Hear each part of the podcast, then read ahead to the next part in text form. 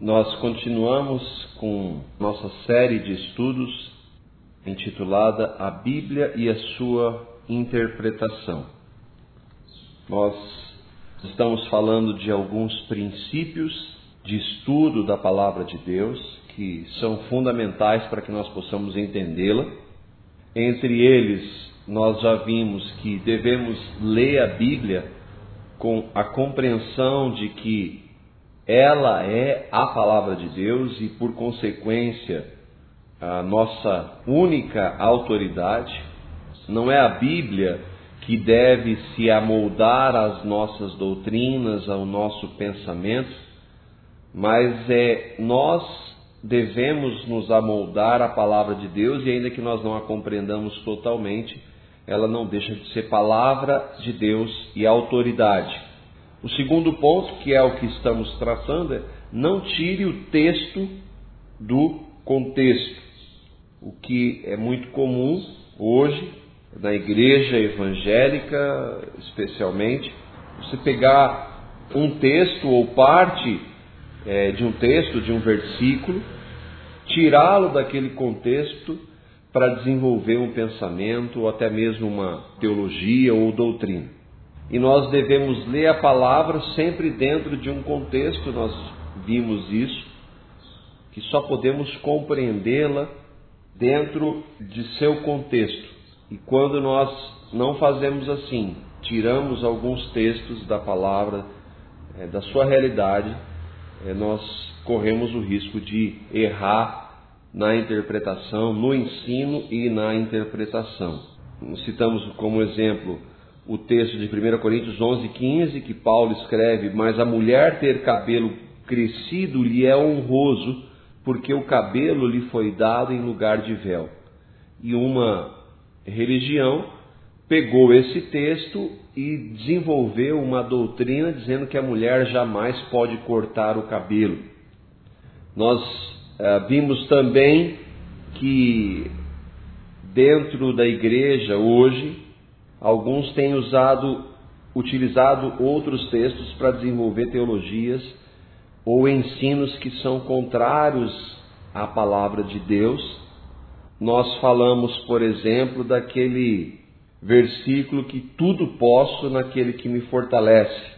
É muito comum a utilização dele e normalmente quer dizer que eu posso ter algumas coisas. O ensino é de que eu posso ter coisas é, que eu gostaria, porque eu tudo posso naquele que me fortalece. Nós vimos que essa citação faz parte de um texto e que na realidade o que Paulo escreveu ali é que eu posso suportar as dificuldades porque Cristo me fortalece diante dessas dificuldades. E agora nós continuamos com mais um destes versículos, é muito utilizado parte dele que é somos mais do que vencedores. Este é outro verso utilizado de maneira errônea, com bastante frequência pelos anunciadores da confissão positiva. A confissão positiva é uma linha que entrou também na igreja, dentro dessa linha da teologia da prosperidade, dizendo que se você confessa alguma coisa, que você pode ter aquilo, e que se você falar sempre muito daquilo, você vai acabar recebendo de Deus. É um movimento também chamado de fé na fé. E não fé na palavra de Deus, mas sim uma fé que você mesmo desenvolve. E se você não tem aquilo que você gostaria, ou uma cura física, ou a solução de um problema financeiro, ou um bem, seja ele qual for, é, você não teve fé para crer naquilo que Deus quer lhe dar. Então, nós vemos que essa confissão positiva, que não tem nada a ver com a fé verdadeira bíblica, também faz parte dessa realidade. E esse é um dos versículos que é usado para distorcer e para trazer esse ensino falso. Fora de seu contexto, esta frase transmite a falsa ideia de que a vida do crente é só vitória, entre aspas, como costumam dizer alguns. Entretanto, o próprio versículo não se resume a esta situação. Essa frase, somos mais do que vencedores, a questão do contexto como é importante. Ela é apenas parte de um versículo. Nós não estamos nem considerando os versículos anteriores e posteriores que trariam um contexto. É só parte de um versículo. E aí nós vamos ler o que Paulo escreve em Romanos 8:37. Mas em todas essas coisas somos mais do que vencedores por aquele que nos amou. E aí nós vemos dentro do texto, Paulo está falando de algumas coisas, e que nestas coisas ou nessas situações, em Cristo, nós somos mais do que vencedores. Não está em nós esse poder, mas está em Cristo. Nós podemos confiar que nele, ainda que, ainda que já é uma interpretação, nós vamos ler, mas nessas coisas nós somos mais que vencedores. E nós continuamos quais as coisas a que o apóstolo se referia. A resposta, mais uma vez, está em seu contexto. E aí nós lemos Romanos capítulo 8, os versículos 35 a 39. Quem nos separará do amor de Cristo? A tribulação, ou a angústia, ou a perseguição, ou a fome, ou a nudez, ou o perigo, ou a espada? Como está escrito, por amor de ti, somos entregues à morte todo dia. Fomos reputados como ovelhas para o matador, mas em todas essas coisas somos mais do que vencedores por aquele que nos amou. Porque estou certo de que nem a morte, nem a vida, nem os anjos, nem os principados, nem as potestades, nem o presente, nem o porvir, nem a altura, nem a profundidade, nem alguma outra criatura nos poderá separar do amor de Deus que está em Cristo Jesus, nosso Senhor. E aí nós vamos ver que dentro do texto Paulo está falando de muitas e variadas dificuldades ou adversidades. Ele está falando que essas coisas elas não podem separar, nos separar do amor de Cristo, que o amor de Cristo por nós independe disso e que nós podemos descansar no amor dele independente destas coisas que ele falou. E quais são elas? Tribulação, angústia, perseguição, fome, nudez, perigo, espada. Que todos nós, como cristãos, diferentemente dessa mensagem triunfalista da confissão positiva, do movimento fé na, na fé ou da teologia da prosperidade, diferentemente dessas doutrinas antibíblicas, nós, como cristãos, podemos sim passar por tribulações. O próprio Senhor Jesus falou que no mundo nós teríamos tribulações, enfrentaríamos tribulações, mas ele diz: Eu venci o mundo e por isso nós podemos ter bom ânimo.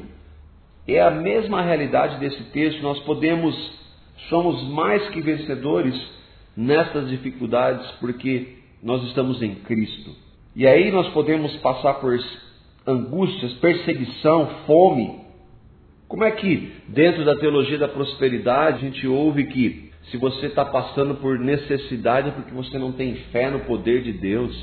E que os testemunhos que normalmente se ouvem aí é de prosperidade financeira. Ora, eu, eu não tinha dinheiro, eu era pobre hoje eu sou rico. Misericórdia, né? Isso não tem. Está totalmente fora da realidade da palavra de Deus. Não quer dizer que nós não possamos ter algumas coisas, mas isso cabe ao Senhor concedê-las dentro da sua vontade, da sua soberania e tudo para a honra e para a glória dele. E aí nós somos, Paulo continua, nós somos entregues à morte, fomos reputados como ovelhas para o matador, somos é, desconsiderados, a perseguição, nem a morte, nem a vida, nem anjos, nem os principados, potestades, questões espirituais não podem nos separar do amor de Cristo. E é nisso então que nós somos mais que vencedores, mesmo diante dessas dificuldades, da possibilidade de enfrentarmos essas dificuldades, nós podemos descansar que em Cristo nós somos mais que vencedores. Então, mais uma vez, a gente vê que esses ensinos tiram o versículo ou o texto do seu contexto, da sua realidade, para trazer uma mentira. Qual a verdadeira mensagem do texto? Apesar das adversidades, Os cristãos podem se alegrar.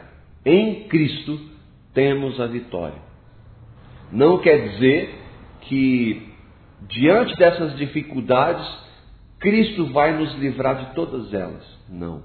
Ele pode permitir que vivamos ou passemos por muitas dificuldades e tribulações. Ele sabe o que é melhor. Ele é soberano, ele é o Senhor da história. Então ele pode permitir que isso aconteça. Paulo, por exemplo, eu estava lendo um comentário sobre isso, ele suplica ao Senhor, ele pede a Jesus que retire o espinho na carne que Deus havia permitido através de Satanás na vida dele. E por três vezes ele pede para que Jesus tire aquele espinho da carne e o Senhor fala: Minha graça te basta, eu não vou tirar. E ele convive com aquilo. Eu, particularmente, creio que seja uma enfermidade, porque ele vai falar é, aos Gálatas, ele vai falar de uma enfermidade na carne dele. Nós não sabemos exatamente o que é, mas por que, que Jesus, se fosse, eh, se essa ideia da, da, da fé, na fé de que nós podemos, que nós somos mais que vencedores, que tudo nós podemos naquele que nos fortalece, isso implica que nós não vamos sofrer nada. Por que, que Paulo estava sofrendo? Por que, que a história da igreja é uma história de perseguição e de sofrimento? Não quer dizer que o Senhor não seja soberano sobre essas coisas, quer dizer que ele está, que ele pode permitir e ainda assim que nós soframos, nele nós somos mais que vencedores. Estes são apenas alguns exemplos. A verdade é que a compreensão correta da palavra de Deus requer dedicação por parte daqueles que creem e se achegam a ela. E isto implica em tempo, uma questão clara de prioridade de vida. Para nós podermos entender, então, nós precisamos ter contato com a palavra. Contudo, para a vasta maioria, é muito mais fácil nos respaldarmos apenas no que o pastor ou líder da igreja a qual participamos tem a nos dizer aos domingos, aceitando seus ensinos como verdades absolutas sem questioná-los. A responsabilidade é deles, pensamos, leva do engano. Nós temos uma responsabilidade.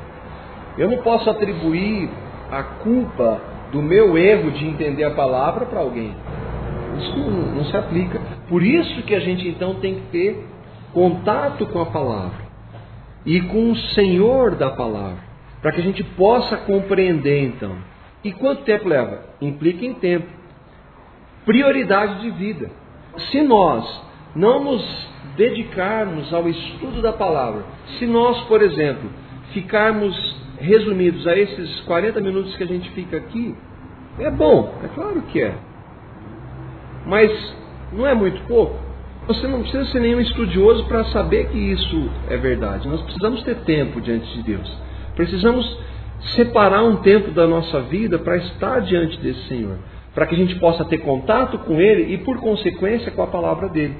Para que a gente, então, ouvindo alguém falar, isso se aplica a mim que, estou falando aqui é, para vocês. E se eu vou falar alguma besteira aqui? Cada um de nós aqui tem a responsabilidade de compreender a palavra, de examinar, de questionar. Mas espera aí, você falou isso aqui. Marcos, você disse isso. Mas e esse texto aqui? O que quer dizer? Essa liberdade que a gente tem de um grupo pequeno é justamente para isso também. Nós temos que, eu diria assim, que nós devemos ter sempre um pé atrás. Principalmente no contexto que a gente vive hoje. Se você está conversando com alguém, essa pessoa professa Cristo, ela, ela confessa que crê em Cristo, nós devemos ter uma predisposição de entender que aquilo é verdade para ela. Não, então eu quero, eu quero entender, a Alessandra confessa a Jesus, ela disse que um dia ela creu no que Cristo fez por ela, ela é minha irmã em Cristo. E a gente tem que ter essa predisposição. Mas não é por causa disso que eu vou dar crédito a tudo que ela disse. E nem ela a tudo que eu digo. E isso em qualquer realidade. Porque nós estamos sempre sujeitos a ou ouvir de alguém mal intencionado ou ouvir de alguém que tem uma compreensão errada a respeito de um determinado texto ou por alguns fatores que a gente já viu também, questão, nós já falamos algumas vezes também de interesse, de religiosidade. Às vezes a pessoa cresceu naquele meio religioso e ela está muito preocupada, mais preocupada em defender a religião dela do que propriamente a palavra de Deus, mesmo quando a palavra confronta alguns princípios da religiosidade dela. Então a gente tem que tomar cuidado e ir sempre para a palavra. Karen, quer continuar? A igreja evangélica atual está infestada de erros por ferir o princípio da contextualização do texto. Movimentos como a palavra da fé, a teologia da prosperidade, profecias, etc., invariavelmente fazem menção de textos bíblicos fora de seu, seus contextos, a fim de comprovarem essas interpretações. Com isso, muitos têm sido enganados. A ingenuidade se deve à ideia de que, se está dentro da igreja evangélica, fala de Jesus e menciona a Bíblia, deve então ser verdade. Espero que estejamos cientes que essa postura é um grande erro. Está só repetindo aquilo que a gente acabou de falar. A gente tem que tomar cuidado. Eu espero que esse meio que bombardeio aqui faça com que cada um de nós reflita sobre isso. Nós devemos julgar, nós já falamos sobre isso, de pessoas, não, se por causa desse ou daquele ensino a gente já vai é, criticar, não, mas a gente deve rever e ouvir com esses, como os berianos, como a gente já falou algumas vezes. Lembra daquele exemplo que nós falamos, isso está nas páginas anteriores. Os berianos foram pessoas que Paulo elogiou, ele falou assim: esses de Bereia são mais nobres do que os de Tessalônica. Ele havia pregado na cidade de Tessalônica e foi para a cidade de Bereia. E aí ele está pregando para aqueles berianos, ele levanta essa questão, ele faz essa menção em relação a esse pessoal é mais nobre do que de Tessalônica. Por quê? Porque eles examinam a cada dia nas escrituras para ver se as coisas realmente são assim. E quem eles estavam ouvindo pregar? Paulo. Se Paulo, um apóstolo, era examinado, será que sobra alguém para não ser examinado? Não. Todos nós devemos fazer esse exame de ouvir, de comparar e tomar esse cuidado. E você se sentir ofendido, né? Você está, não está duvidando da palavra dele, mas está checando. Maravilha, nós levantamos isso. Ele, olha que grande é verdade que você falou, nós falamos sobre isso, lembra? Que Paulo não ficou bravo, ah, mas vocês estão me questionando, eu sou Paulo. Pelo contrário, ele elogiou aqueles homens, homens e mulheres daquela cidade. E é exatamente isso. Foi muito sábio você colocar. E se você. Mas espera aí, Alessandro, você falou uma coisa aí. Onde que está isso na palavra? O que está duvidando de mim? Eu, uma apóstola? Mas não, me mostra na palavra. Eu quero, eu quero entender. Quando há essa, e é um ponto importante. Se você questiona alguns pontos e a partir daquela pessoa que falou há uma certa resistência, ou ela não está disposta a entrar na palavra e estudar junto com você, cuidado. Eu me lembro de uma história, é, e essa foi uma história bem forte. Assim, o pastor Abuchaim, ele estava uma vez uma mulher pregando e a mulher lá falando, um grupo pequeno, e aquela mulher falava com muita autoridade, e usa aleluia, glória a Deus, porque todo mundo fala aleluia, glória a Deus, a pessoa falou besteira, fala aleluia, glória a Deus, lá não sabe nem o que está acontecendo, nada, ela vai falando, não entende a palavra, então vai falando. Quanto mais alto você fala, mais aleluia, glória a Deus tem, né? Aí uma hora ele chegou e parou, e ele falou assim, eu quero ouvir de você que você confessa que Jesus Cristo veio em carne. O João fala assim para testar os espíritos. Lembra a gente falou disso também, examinar o espírito. E o espírito que não confessa que Jesus veio em carne, esse espírito é do anticristo. E aí ele teve um discernimento naquela hora.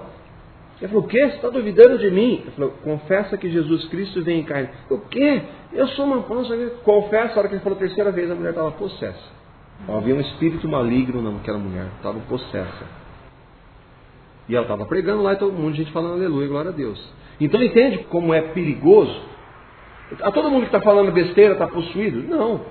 Mas isso é possível de acontecer.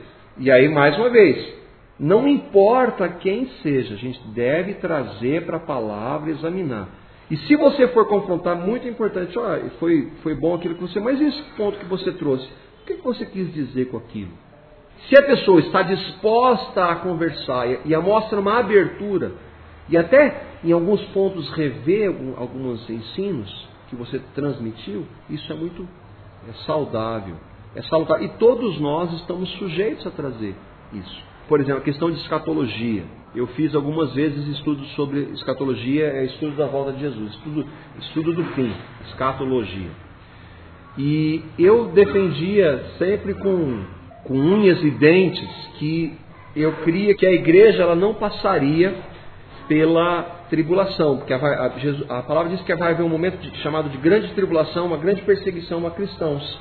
E há uma lei dentro da igreja evangélica que diz que a igreja de Jesus não vai passar pela perseguição. Nós estamos vivendo o período da graça, tal, tal, tal. E eu defendi isso. Hoje eu não creio assim. Eu comecei a ouvir a palavra, comecei a comparar, mas espera aí.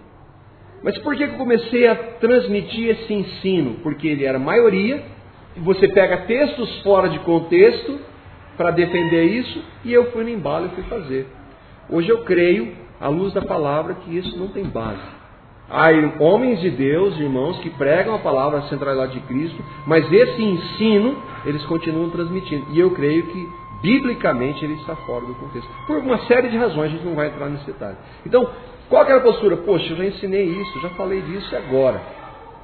O mais saudável e mais cristão, a gente já falou também sobre isso, é: Senhor, tem misericórdia. Olha, irmãos, eu, eu já falei sobre isso aqui, o Senhor tem me mostrado e eu creio que eu estava errado. Nós ouvimos na nossa comunidade também uma época que havia uma linha de, de que uma nova criatura, alguém que crê em Cristo, ele não comete pecado, e um, alguns pensando assim, eu me lembro muito bem do Thomas falando assim, irmãos, eu já ensinei dessa forma, e aí o Romanos 7, se tiver um tempinho, leia o Romanos 7, quando Paulo fala assim, o que eu quero fazer, eu não faço, e o que eu não quero, isso eu faço. Eu vejo em meus membros essa luta de que o, a, enquanto o homem interior, eu quero fazer a da vontade de Deus, mas eu não consigo com esse corpo. E alguns diziam assim: não, isso aí Paulo está falando antes de ser cristão. Não é isso. Paulo está falando exatamente dele como cristão, porque essa luta faz parte de todo cristão. E nós ouvimos isso vezes na igreja. Não, Paulo não cria em Jesus. O Thomas chegou e falou assim: Eu quero dizer que eu cria e eu ensinei essa palavra no púlpito, de maneira errada. Isso é maravilhoso. E ele está errado, nós podemos também estar tá errados. E isso se aplica a tudo. Então, olha só, um homem de Deus, pastor Thomas, um homem sério na palavra, estava sujeito a isso. Entende como a gente tem que tomar esse cuidado? A gente está trazendo para a nossa realidade, que nós também podemos errar nesse sentido. Kleber. Vamos exemplificar. O que compreendemos ao lermos o texto de 1 Coríntios 3, 10 a 15? Segundo a graça de Deus que me foi dada, pus eu, como sábio arquiteto, o fundamento e outro edifica sobre ele. Mas veja cada um como edifica sobre ele. Porque ninguém pode, por outro fundamento, além do que já está posto, o qual é Jesus Cristo, e se alguém sobre este fundamento formar um edifício de ouro, prata, pedras preciosas, madeira, feno, palha, a obra de cada um se manifestará. Na verdade, o dia a declarará porque pelo fogo será descoberto, e o fogo provará qual seja a obra de cada um. Se a obra que alguém edificou nesta parte permanecer, essa receberá galardão. Se a obra de alguém se queimar, sofrerá detrimento. Mas o tal será salvo, todavia, como pelo fogo. Ó, aqui nós já vamos entrar um pouco mais. Nós estamos pegando já um texto se você pegar esse primeiro versículo 10 até o versículo 15, ele está falando desse assunto específico. Um pouco antes ele já estava tratando de outras coisas. Então a gente pegou não só um versículo isolado, mas pegou uma parte maior um pouquinho. E aqui Paulo está escrevendo sobre alguém que edifica, edifica sobre Jesus, e aí alguns ouro, prata, pedras preciosas, madeira, feno, palha, a obra de cada um se manifestará e tal. O que dá para entender aqui, a gente vai entrar nas interpretações. O que dá para entender é que ouro, prata, pedras preciosas, madeira, feno e palha está diminuindo é, a obra de que cada um edificou na fé em Cristo. Nós não estamos entrando no detalhe do que é essa obra, do que esse significado. O que a gente pode entender é o seguinte, que há uma diminuição das obras de cada um. O que a gente pode entender também é o seguinte, que cada um de nós, eu já estou entrando em uma das interpretações, né? Mas cada um de nós pode, a partir da fé em Cristo, edificar ouro, prata, pedras preciosas, madeira, feno, palha. Depende de cada um de nós, daquilo que nós permitimos que Deus haja no nosso meio. Então, a gente leu um texto e agora a gente vai entrar em algumas interpretações desse texto que nós acabamos de ler para a gente ver, e aí, dentro do que nós cremos, qual é a interpretação correta. Vejamos como alternativas de interpretação duas posições que são opostas. Primeira interpretação do texto de 1 Coríntios 3, 10 a 15. Com base nos ensinamentos de São Paulo, a igreja entendeu também a realidade do purgatório. Em 1 Coríntios 3, 10, ele fala de pessoas que construíram sobre o fundamento que é Jesus Cristo, utilizando uns material precioso, resistente ao fogo, ouro, prata, pedras preciosas, e outros materiais que não resistem ao fogo, palha e madeira. São todos fiéis a Cristo, mas uns com muito zelo e fervor, e outros com tibieza e relutância. E São Paulo apresenta o juízo de Deus sobre a imagem do fogo a provar as obras de cada um. Se a obra resistir, o seu autor receberá uma recompensa.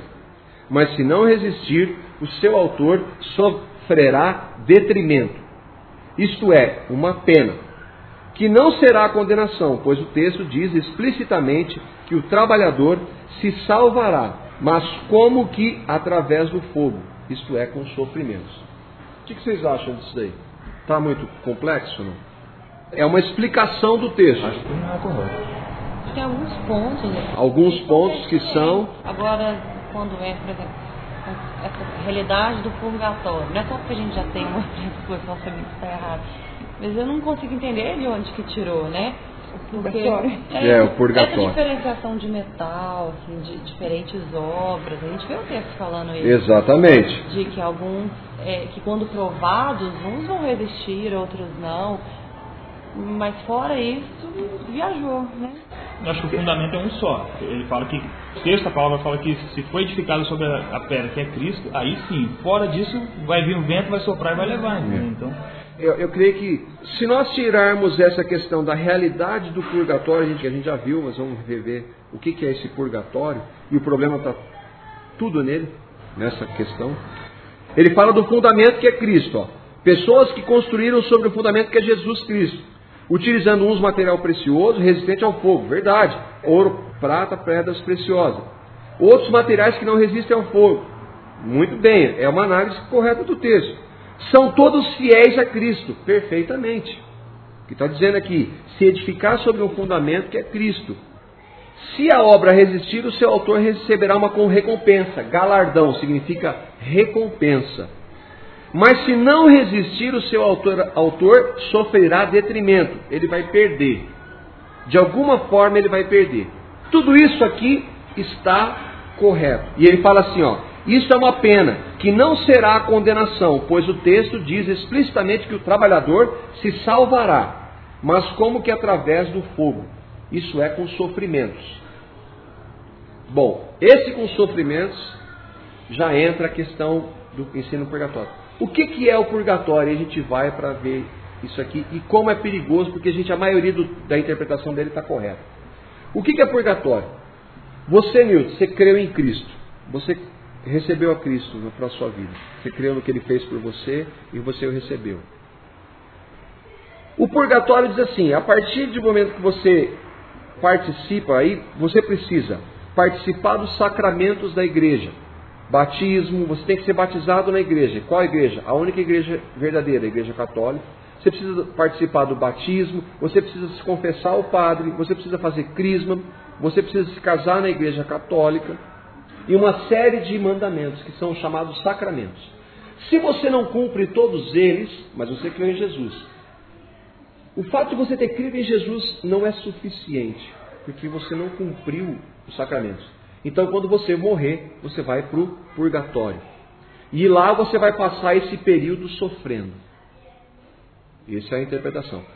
A grande questão e o grande erro está nessa palavra, purgatório.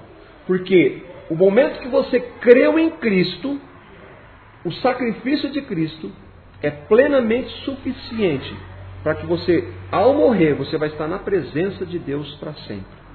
Você não passa por intermédio de sofrimento, porque o purgatório é assim: o que você fez não foi suficiente para te dar salvação naquela hora. Então você tem que fazer alguma coisa e você faz através do purgatório. Mas nós somos salvos de que maneira? Pelo que nós fazemos ou pelo que Cristo fez? Nós somos salvos totalmente pelo que Cristo fez. Justificados pela fé, salvos pela graça. Então eu sou salvo pelo que Cristo fez. Essa doutrina do purgatório nega a suficiência do, do sacrifício de Cristo. Mas ele pega esse texto aqui e tira algumas verdades desse texto. Eu não posso negar a realidade de que cada um dos cristãos vai edificar de maneira diferente, vai sofrer com isso, vai receber um galardão com isso. O que, que então ele quer dizer? Ele quer dizer que eu coopero para a minha salvação, crendo em Jesus, tendo que fazer alguma coisa? Ou é uma outra interpretação? Essa interpretação de crer em Jesus mais alguma coisa é possível à luz da palavra de Deus? Você precisa crer em Jesus pra, e fazer mais alguma coisa para ser salvo? Não basta crer no que Cristo fez que nós somos salvos, sim ou não? Então essa interpretação está correta, toda ela? Não, ela está misturada. Como nós podemos então entender graça, que nós somos salvos pela graça, mas a questão do galardão? E aí a gente vai para a segunda interpretação, que é bem mais curta. A salvação do indivíduo não será perdida.